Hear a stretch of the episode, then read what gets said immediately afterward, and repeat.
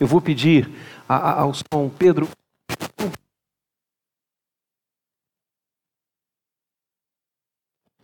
Nessa epístola que nós estamos já avançando,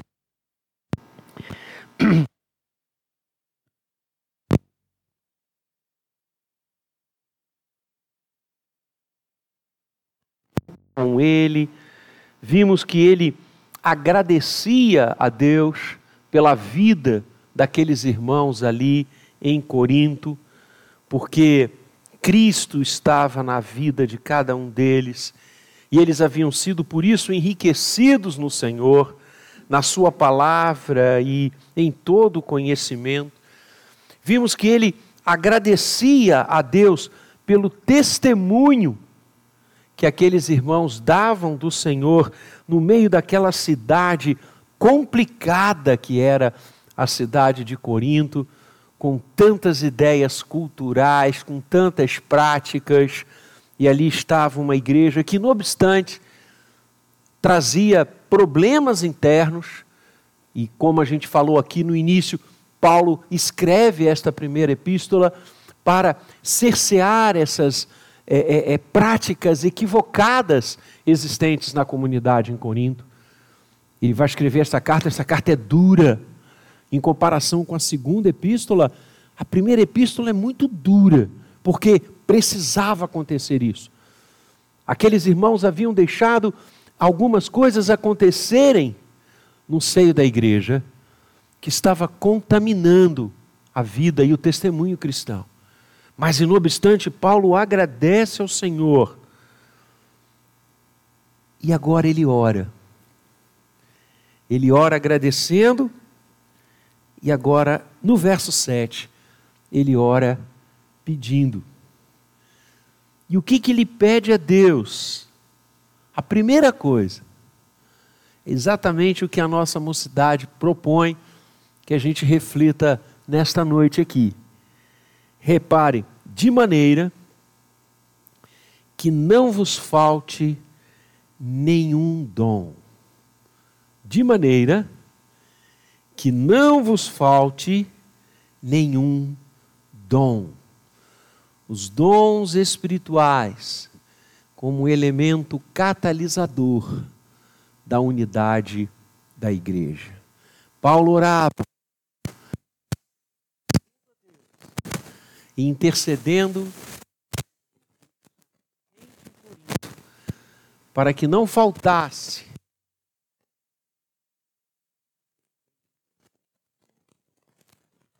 nós passamos a igreja e os reformadores se debruçaram muito para refletir sobre a igreja, pensar sobre a igreja, igreja que havia ao longo da Idade Média se desviado tanto da palavra, igreja que na sua liturgia, na sua organização e o pior, na sua teologia, havia deixado as sendas bíblicas e criado um sem número de práticas e de ideias divorciadas da palavra.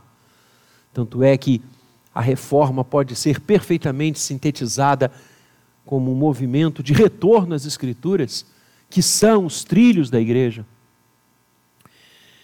Eles disseram que a igreja de Jesus possui alguns atributos. Ela é santa, ela é separada por Deus para servi-lo neste mundo. Então, o caráter da santidade da igreja, não apenas nesta separação para o serviço, mas nessa separação para uma vida ética, uma vida encharcada do querer de Deus, do que Deus quer e não do que a sociedade impõe.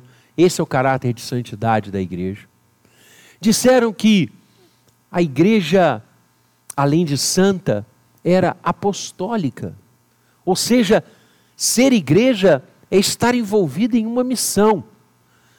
A ideia de apóstolo alguém enviado com uma missão da parte de Deus. Apostelo, da parte de alguém, algo ou alguém é enviado. A igreja, portanto, é apostólica. Ela tem uma missão neste mundo. E a sua missão foi dada pelo Senhor da igreja, quando ele disse: Ide por todo o mundo, pregai o evangelho a toda criatura, fazei discípulos de todas as nações, batizando-os em nome do Pai, do Filho e do Espírito Santo.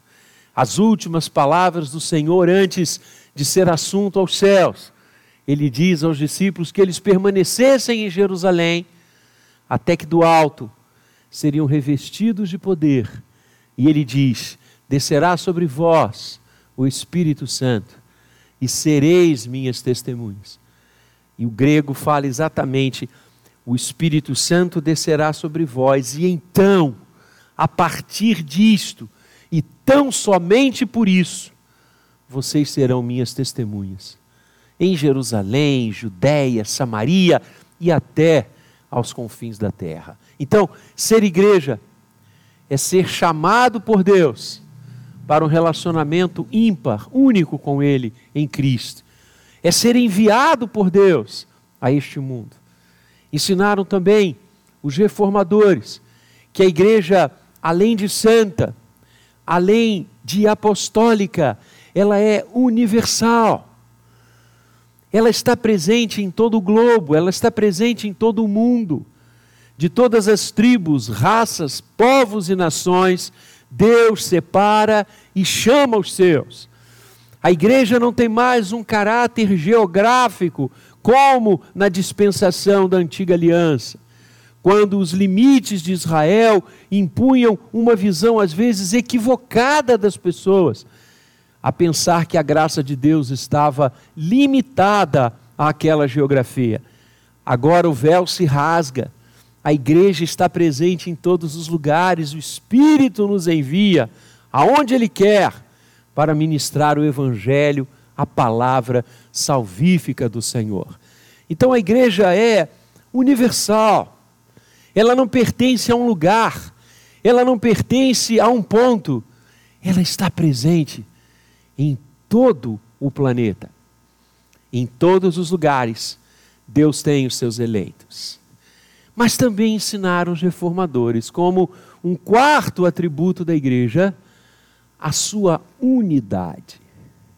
Então a igreja é santa, a igreja é apostólica, a igreja é universal, e a igreja é una.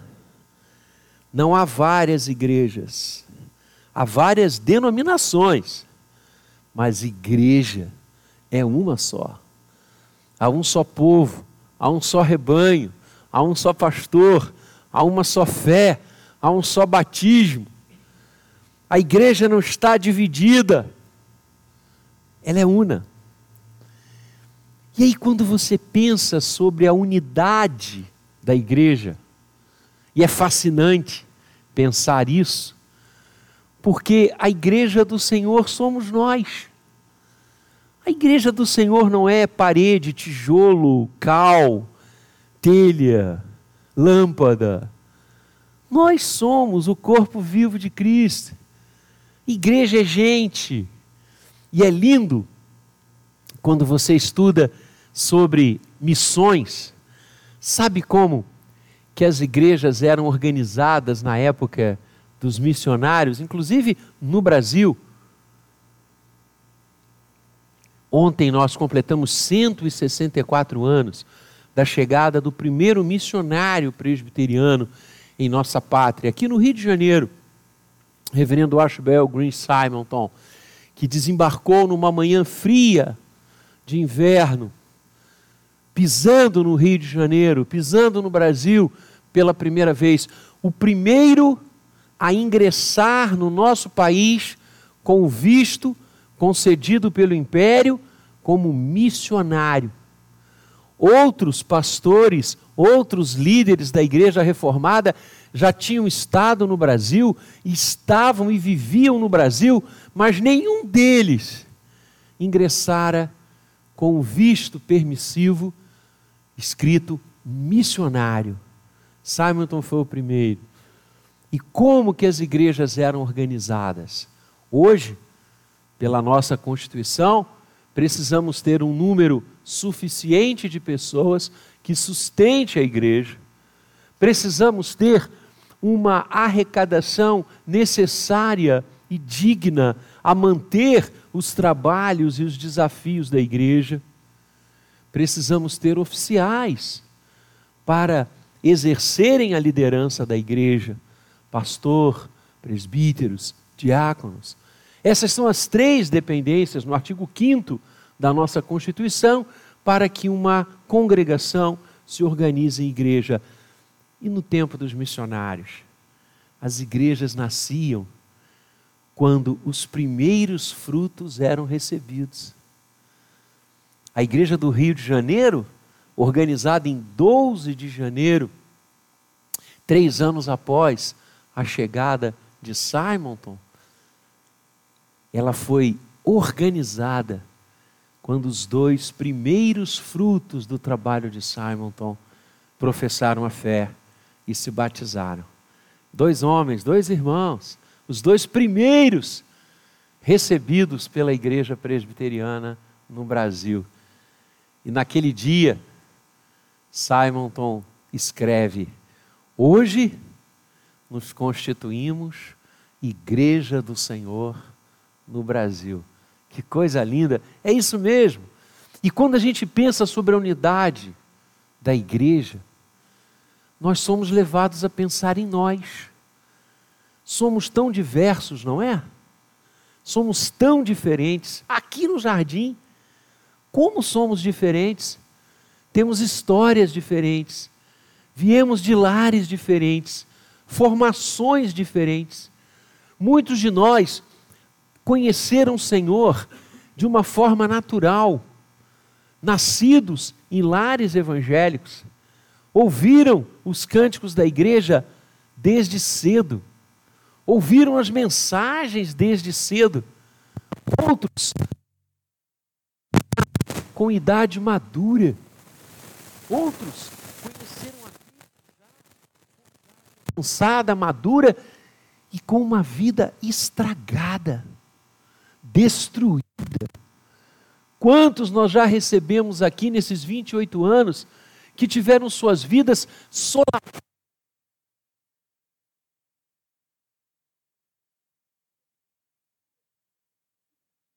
dormir e buscaram a igreja do jardim e nós os acolhemos. Como já acolhemos pessoas com situações sociais absolutamente definidas, pessoas com patrimônio imenso. Somos diversos. Somos diferentes. Mas a palavra dos reformadores é que nós somos um.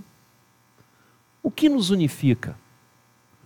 O que faz com que esta diversidade maravilhosa caminhe na vertente da unidade?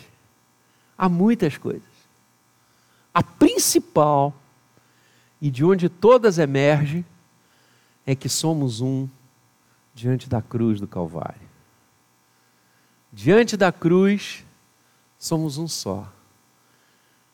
Diante da cruz, as nossas histórias se entrelaçam. Os nossos sonhos são depositados. E vejam, queridos, como que dentro do colegiado apostólico, desde o início, Jesus chama, atrai, convoca-se pessoas diferentes. Os apóstolos eram muito diferentes, não apenas nas suas formações intelectuais, mas nas suas formações de vida, de ideias, de ideologias de práticas. O colegiado apostólico era muito diverso. Aqueles doze não eram produzidos por uma máquina de igualização. Pelo contrário, cada um tinha uma história, tinha uma forma de ver a vida. Tudo isso se unifica na cruz, naquele que morreu por nós. Nós somos igualizados como redimidos na cruz do Senhor. A nossa unidade vem do Calvário. A possibilidade de caminharmos juntos vem do Gólgota. A única certeza que podemos dar as mãos é quando olhamos para aquele que se deu por nós. E se você quiser, do Calvário, vá para o túmulo vazio. Você é jogado no chão, eu e você, de joelhos. Diante da cruz nós choramos. Diante do túmulo nós regozijamos. Sim, a nossa unidade é Cristo. Paulo vai chamar esse vínculo de vínculo da paz, porque só Ele faz a nossa paz com Deus. Mas há uma outra fonte da unidade da igreja, há muitas. A principal, claro, é Cristo Jesus, o Senhor da igreja, diante do qual e de manhã nós tomamos a ceia, todos nós somos um, participamos do mesmo pão, participamos.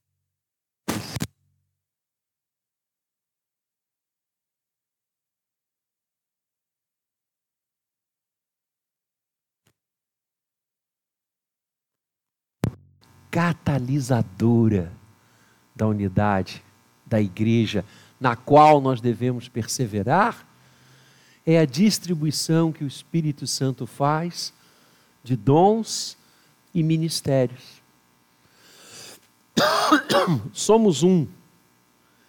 E o Senhor derrama sobre nós uma quantidade imensa de dons espirituais para que realizemos os ministérios que ele colocou para a sua igreja. E esses dons são diversos. E eu queria que você, assim como Paulo orou, verso 7, para que nenhum dom faltasse aos irmãos em Corinto, ele vai explanar muito mais sobre isso, e eu não vou nem de longe esgotar isso hoje, porque haverá um momento próprio que nós vamos nos debruçar nesta primeira carta, no capítulo 12, mas eu quero tanger rapidamente com você, ainda que sejam alguns flashes do que a gente vai efetivamente se debruçar mais à frente. 1 Coríntios 12. Uma das passagens que a palavra mais trabalha a teologia dos dons espirituais. E ele começa esse texto dizendo a respeito dos dons espirituais: Não quero, irmãos, que sejais ignorantes. A palavra que ele usa aqui é carismas pneumáticos, dons do Espírito. O espirituais aqui não é uma definição substantiva, é um aspecto genitivo, é de posse. Os dons que a igreja recebe pertencem ao Espírito. Não são dons naturais. Não são coisas que nós nascemos, não são herança da nossa genética. São dons, carismas que o Espírito Santo concede. Por isso são dons espirituais. É graça. É amor de Deus pela igreja. É carinho de Deus pela igreja. Então, acerca dos dons espirituais, Paulo vai dizer: não quero que sejais ignorantes, não quero que vocês desconheçam este ensino lindo, maravilhoso da palavra de Deus e, notadamente, do Novo Testamento. Não que no Antigo Testamento não houvesse dons, aliás, a unção que se realizava em relação aos três ofícios veterotestamentários rei, sacerdote e profeta, era exatamente uma menção a isso que eu acabei. A igreja, o Antigo Testamento, Israel, a igreja do Senhor, reconhecia que o Espírito Santo estava atuando na vida do rei, na vida do profeta e na vida do sacerdote, ungindo esses homens. E a unção é própria do Espírito Santo. Então, sempre em toda a palavra de Deus, aliás, o novo e o antigo se completam o tempo todo. Os dons sempre foram do Espírito. Ninguém exerce sacerdócio, ninguém é profeta e ninguém governa o povo de Deus, se não for por dádiva do Espírito Santo de Deus. O Espírito Santo é a pessoa da Trindade que organiza isto, que atua nisso, que prioritariamente age nessa sessão. Ele é que distribui os dons sobre a igreja, é simples assim. Aliás, tudo que se refere à igreja é ação do Espírito Santo. Ele é que convence o homem do juízo, do pecado, ele é quem coloca a fé no nosso coração, ele é quem derrama os dons espirituais, ele é quem nos dirige nos propósitos de Deus. É a terceira pessoa da Trindade. Por isso, espirituais pertencem ao Espírito. Ele é que nos dá. E ele avança. Sabeis que outrora, quando eres gentios, deixáveis conduzir-vos aos ídolos mudo, mudos, segundo eres guiados. Por isso vos faço compreender que ninguém que fala pelo Espírito de Deus afirma anátema Jesus. Por outro lado, ninguém pode dizer Senhor Jesus senão pelo Espírito Santo. Então aqui é o primeiro dom espiritual, dom da fé. Nós cremos porque o Espírito Santo derramou isso sobre nós. A fé é um dom, dom de Deus, não vem de vós, não vem de nós. Não somos nós que criamos fé, que adubamos a fé, que escolhemos a fé. A fé é um dom de Deus. Ninguém diz Senhor Jesus, se não for pelo Espírito. O que nos une não são as nossas ideias, o que nos une não é o nosso passado, o que nos une não é o nosso dinheiro, o que nos une não é o time de futebol pelo qual torcemos, o que nos une é a fé que uma vez por todas foi dada aos santos. Os dons do Espírito como catalisador da unidade da igreja. Nós podemos conviver perfeitamente, mesmo sendo tão diferentes, porque o Espírito nos unifica na fé redentiva, salvadora e bendita em Cristo Jesus. Nele somos um. Ora, os dons são diversos. Os dons espirituais são diversos. Aqui no grego, múltiplos. É bem verdade que no Novo Testamento, o próprio Paulo, em Romanos, aqui em Coríntios,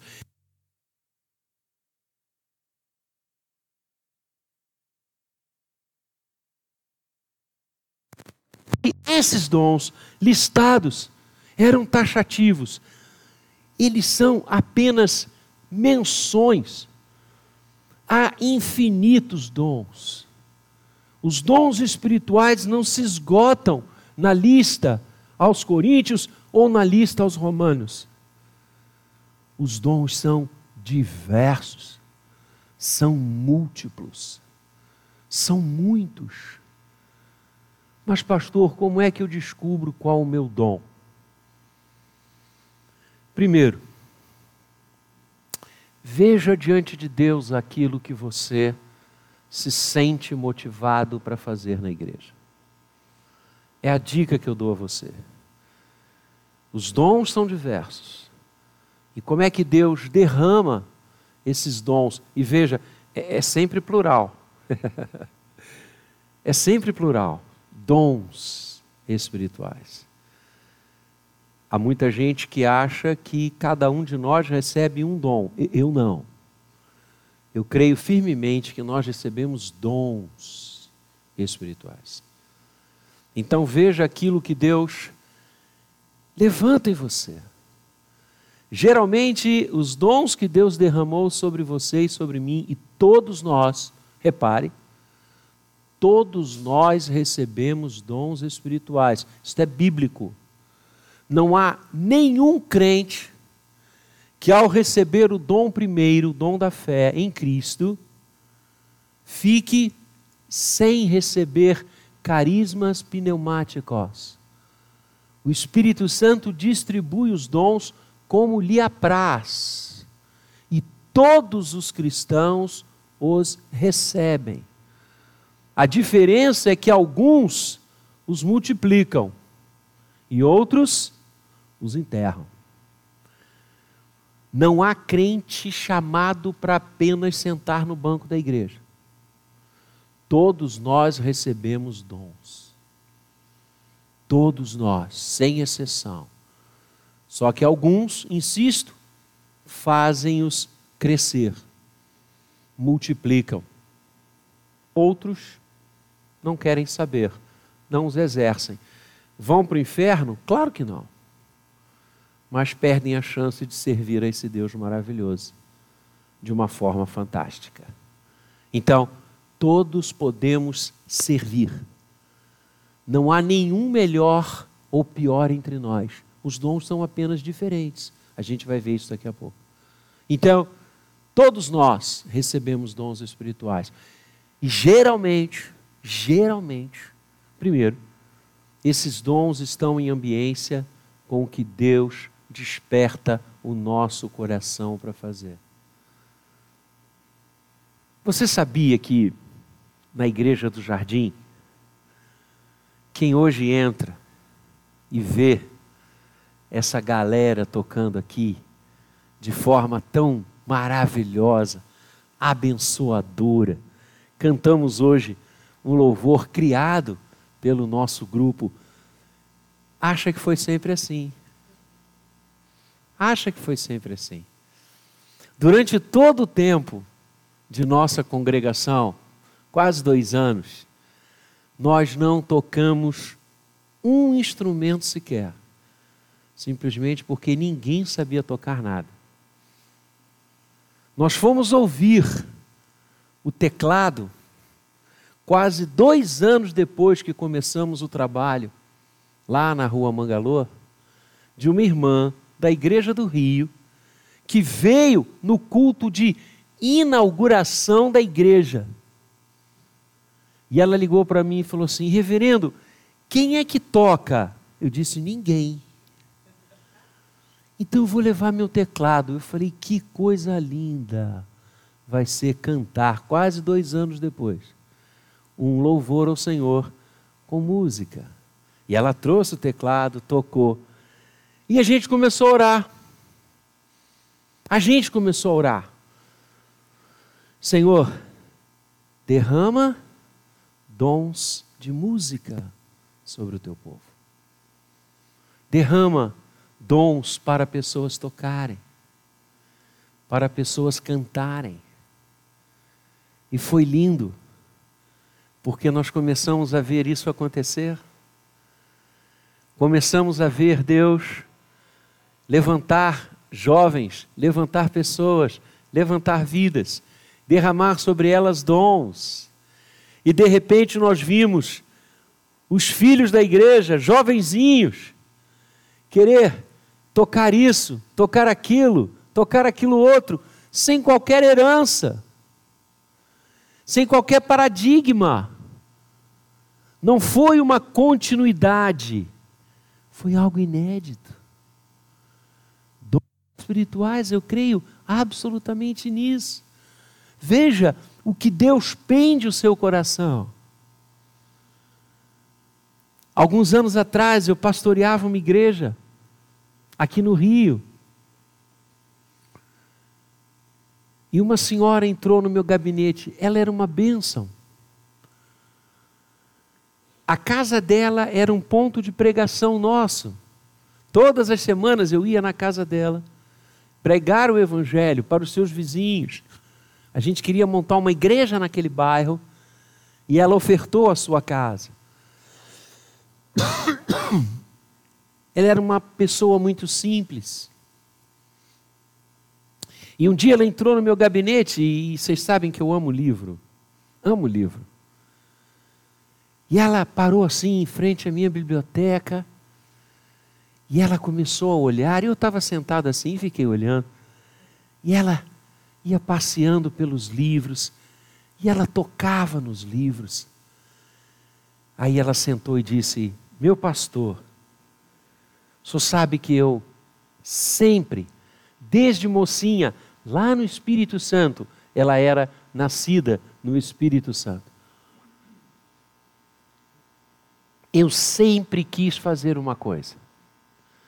Eu disse o quê? Ser professora de escola dominical. Esse foi o meu sonho a vida inteira. Ela era mais idosa do que eu. E eu disse: Espera, você está me dizendo que desde o Espírito Santo, quando você conheceu a Jesus, adolescente, você quis dar aula na escola dominical? Sim. E por que você nunca deu? Ah, pastor, eu não tenho competência. Eu disse, minha irmã, se Deus moveu esses anos todos no seu coração o desejo de ser professora de escola dominical, que professora a igreja perdeu durante todos esses anos? Vamos começar agora.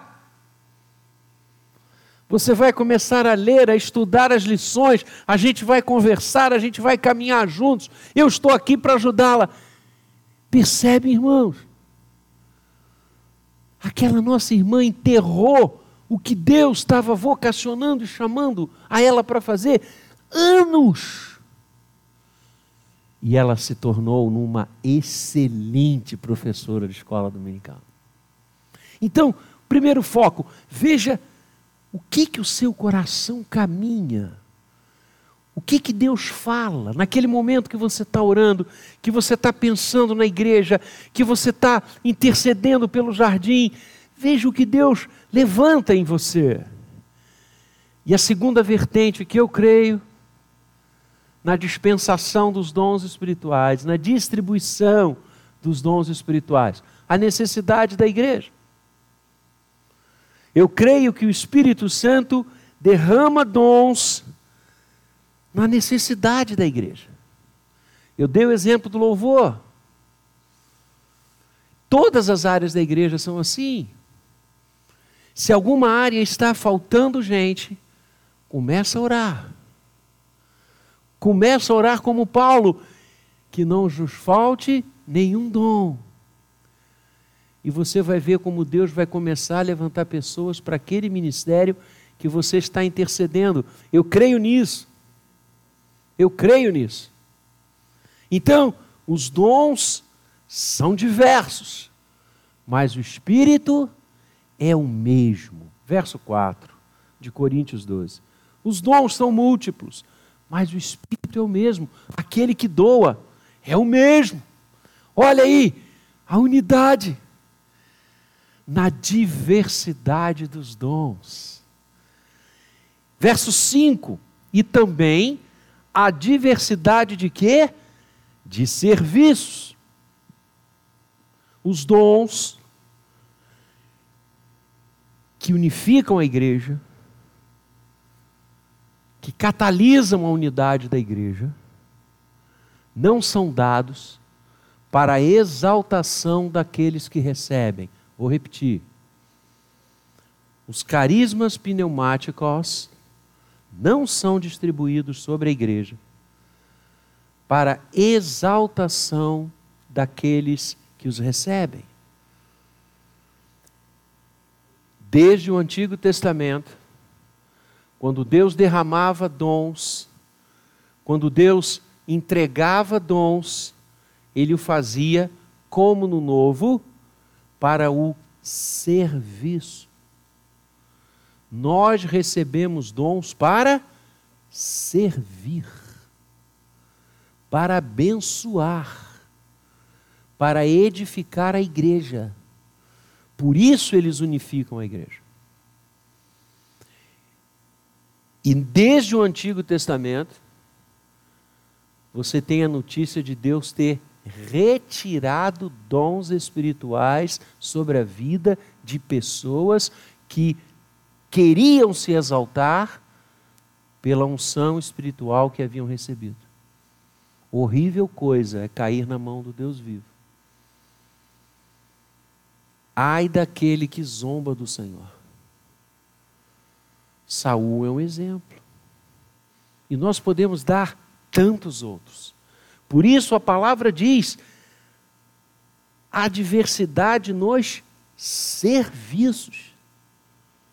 Nós recebemos dons para servir, para ajudar, para edificar.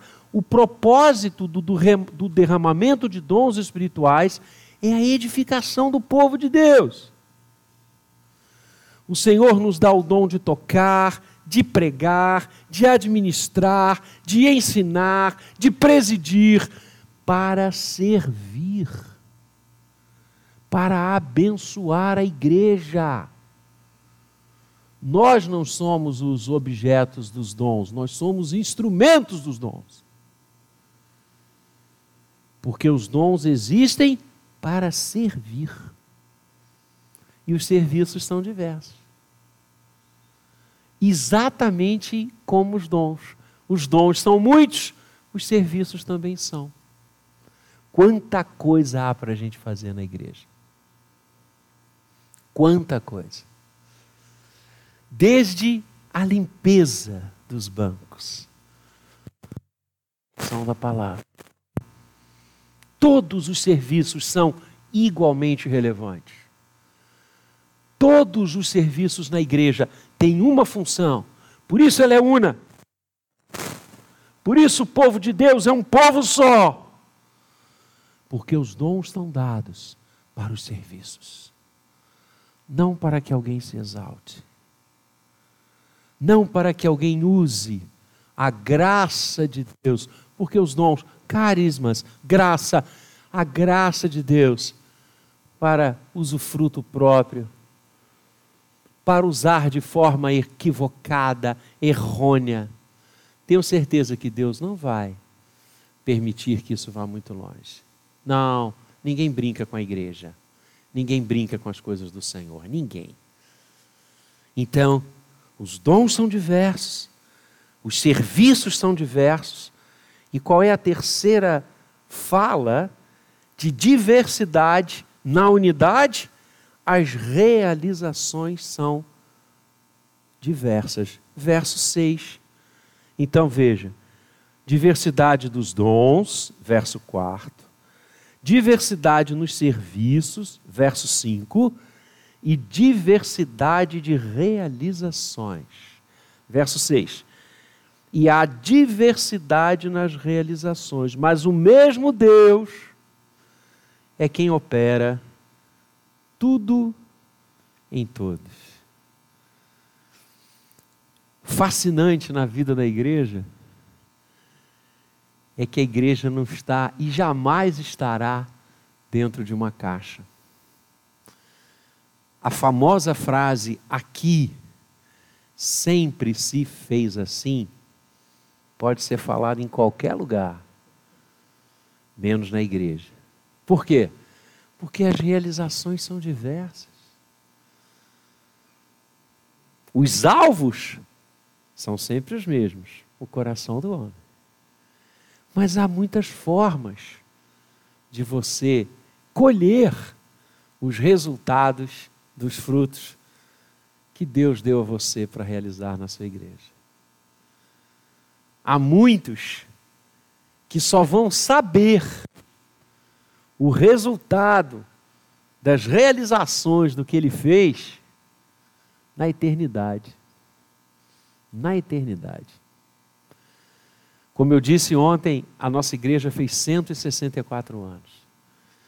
E ela começou, como eu falei também, com um jovem, um jovem pastor, um jovem ministro que ouviu falar do Brasil no seu último ano de seminário. Ele estava em Princeton, se formando, já tinha duas igrejas o convidando para ser pastor, presbitério de Washington, presbitério de Nova York. Simon era um moço muito estudioso. E ele declina, agradece os dois convites e se lança em missões. Pega um navio chamado Banshee, e a porta no Rio de Janeiro em 12 de agosto de 1859. O que era o Brasil em 1859? São Paulo não passava de 20 mil pessoas, pra você ter uma ideia. O que era o Brasil? Uma terra inóspita, com muitas doenças, com muitas enfermidades. Tanto é que apenas oito anos depois da chegada de Simonton, ele morre vitimado pela febre amarela, que campeou no Brasil, que ceifou a vida de muita gente. Muita gente. Simonton, uma delas. Em oito anos, este homem organizou a primeira igreja em 1862. Organizou o primeiro presbitério, 1865.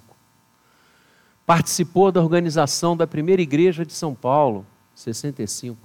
Da primeira igreja de Brotas, 65. Ao organizar o presbitério do Rio de Janeiro, essas três igrejas o compunham: a igreja do Rio, aqui a nossa catedral, a igreja de São Paulo, a igreja de Brotas. Organizou o primeiro seminário da América Latina, onde eu tive a honra de estudar, Seminário de Campinas, que começou aqui no Rio por mãos de Simonton. Sabe onde funcionava? Onde hoje é o Corpo de Bombeiros, ali no centro da cidade. Havia ali um prédiozinho de três andares que Simonton alugou. Embaixo ele funcionava a escola, que ele dava aula de matemática, de geografia, de ciências, de línguas. O segundo andar era o seminário para quatro seminaristas. Os quatro eram membros da igreja de Brotas, que vieram para o Rio para fazer o seu seminário com Simonton, com Alexander Blackford, missionário também, cunhado de Simonton, e pelo reverendo Francis Schneider, que depois vai para Friburgo. Os quatro estudavam no segundo andar, e no terceiro andar era o, era o templo, era o culto que acontecia aos domingos e durante as semanas, os dias da semana, terças e quintas. O primeiro seminário ele organizou, organizou o primeiro jornal da Igreja Reformada na América Latina, a imprensa evangélica. Hoje, o Brasil Presbiteriano é sucessor da imprensa evangélica. O primeiro jornal que veiculava a fé reformada em solo brasileiro e em solo latino-americano. E este homem, com essa folha de serviços maravilhosa, contrai a febre amarela, começa a passar muito mal, sua irmã o leva para São Paulo, para sua casa, sua irmã e o reverendo Blackford moravam em São Paulo, ficaram com a missão em São Paulo, enquanto Simonton ficou no Rio. E ele de vez em quando vinha a si, a febre comendo solto, a febre dilacerando o seu organismo. E a última vez, Blackford escreve isso, a última vez que Simonton veio a si, identificou sua irmã, sua irmã foi até ele, ajoelhou-se perto de sua cama e disse: Meu irmão, você não pode morrer. Quem vai tomar conta da igreja do Rio? Quem vai tomar conta do seminário? Quem vai tá, tomar conta do jornal? Quem vai tomar conta do presbitério? Você não pode morrer. E as últimas palavras de Simonton foram as seguintes: Minha irmã, aquieta o coração. Eu estou partindo, mas depois de mim, Deus vai levantar tanta gente para cuidar dessa igreja, que o futuro dirá. Diversidade de realizações. Eu tenho absoluta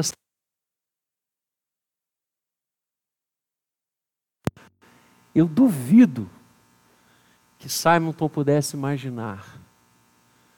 Quando ele ouviu sobre o Brasil lá no auditório de Princeton, que a igreja que ele iniciou pela graça de Deus seria uma das igrejas presbiterianas mais sólidas do planeta Terra. Seria uma das denominações evangélicas que mais a gente louva a Deus por existir. Uma igreja séria, bíblica, reformada, que ama Jesus, que não se vê envolvida pela graça única de Deus em falcatruas, nem em utilizações da fé para meios ilícitos. Eu duvido que Simon não tivesse sonhado com essa realização. Mas é isso. E Deus ouviu a oração dele, porque levantou muita gente para cuidar.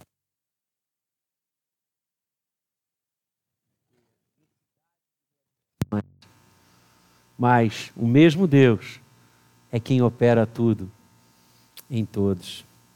A manifestação do Espírito, os dons espirituais, são concedidos a cada um visando um fim proveitoso. Eis aqui a glória de Deus, a manifestação do Espírito, os dons espirituais que aceleram a unidade, que motivam a unidade. Somos diversos, mas o Espírito é o mesmo. Temos vários dons, mas Deus é quem nos deu. Temos vários serviços, todos eles voltados unicamente para a glória do Senhor.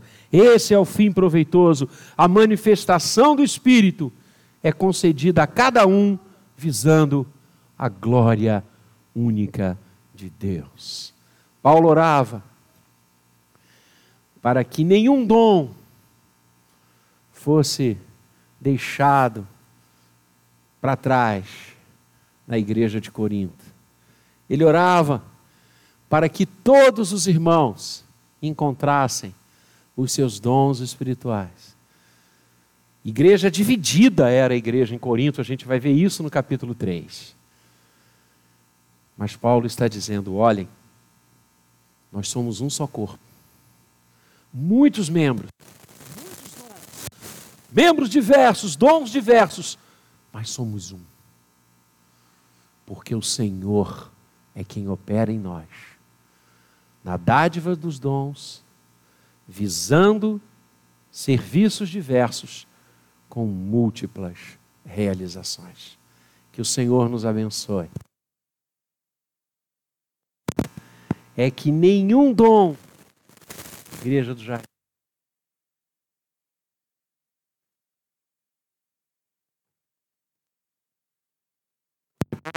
Vamos orar com o reverendo Maurício e receber a bênção pelo pregador da noite.